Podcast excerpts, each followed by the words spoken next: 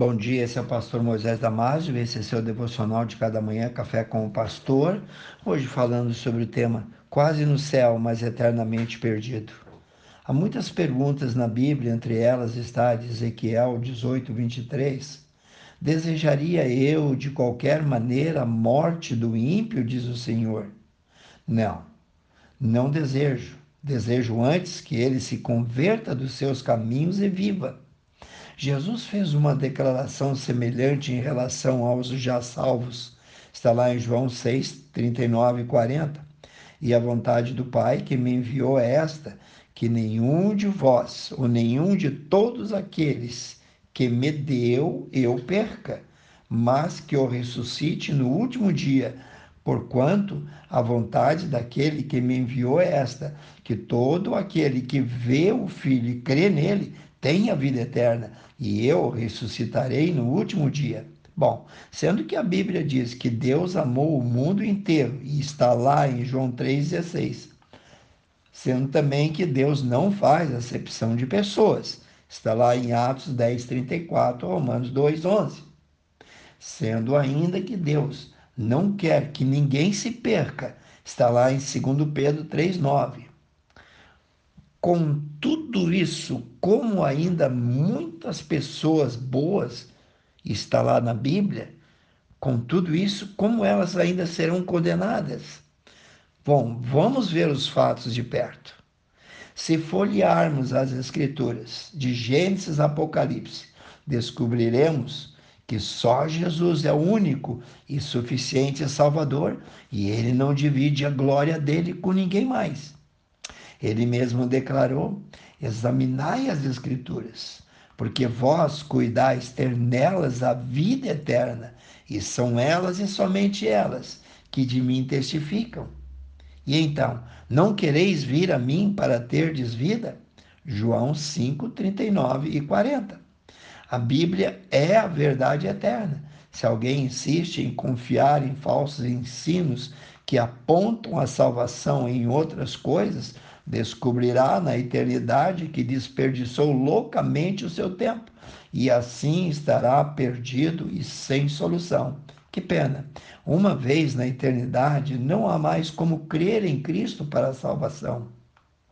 A salvação é somente enquanto estamos aqui na terra. É a única oportunidade que teremos. Por isso, a decisão de receber a Cristo tem que se tornar tomada enquanto estamos vivos fisicamente. Leia Marcos 2,10. Tem sido dito que o inferno está cheio de pessoas boas e de pessoas bem intencionadas.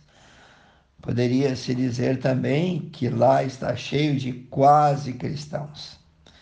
Tenha cuidado para não ser um quase cristão, pois ser um é, na verdade, ser irremediavelmente perdido. Muitos hoje só se preocupam em estar longe da cadeia, em ser um bom cidadão, mas isso não significa que estes estarão naquele dia do julgamento longe do inferno. O inferno hoje também está cheio daqueles que se consideram meios filhos de Deus. Jesus disse que não se pode colher figos de espinheiros Disse também que uma fonte não pode dar água salgada e água doce. Bem, acho que você já sabe o que, que eu quero dizer. Cuidado. Filho de peixe é peixinho, sim, mas filho de crente não é crentinho. Filho de pais crentes que acreditam que são crentinhos vão descobrir mais tarde, ou tarde demais, que o diabo mentiu para eles o tempo todo. Com relação à eternidade, não há quase salvo ou quase perdido. Ou você é salvo ou você é perdido. Com Deus não existe meio termo. Estar em cima do muro significa estar em território do inimigo. Há muitas pessoas que hoje estão fazendo como o rei Agripa fez, que interrompeu a pregação do apóstolo Paulo quando estava quase se tornando um cristão, mas morreu perdido.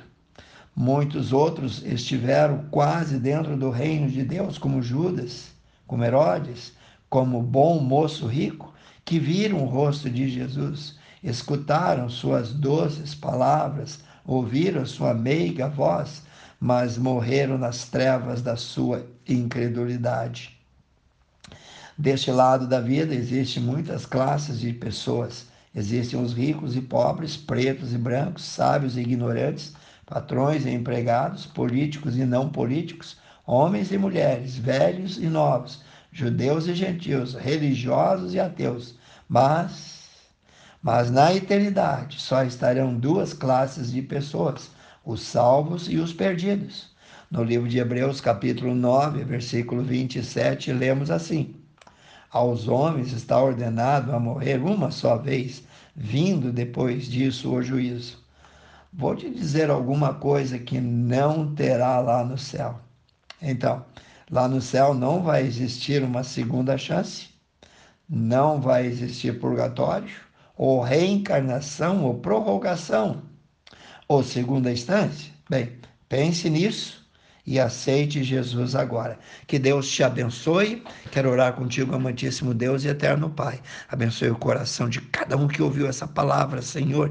Que essa palavra de poder possa penetrar no fundo de do coração de cada pessoa e que ele possa tomar uma decisão agora mesmo, antes que morra, antes que perca a chance, a oportunidade de fazer uma decisão. Aceite Jesus. Eu peço em nome de Jesus. Eu peço, Senhor, no poder do Teu Espírito Santo, que essa pessoa faça uma decisão ao lado de Jesus. Amém. Meu querido amigo, passe esse devocional adiante. Passe seus amigos, parentes, vizinhos, colegas, amigos e inimigos. Passe a todos. E eu te vejo no próximo Café com o Pastor.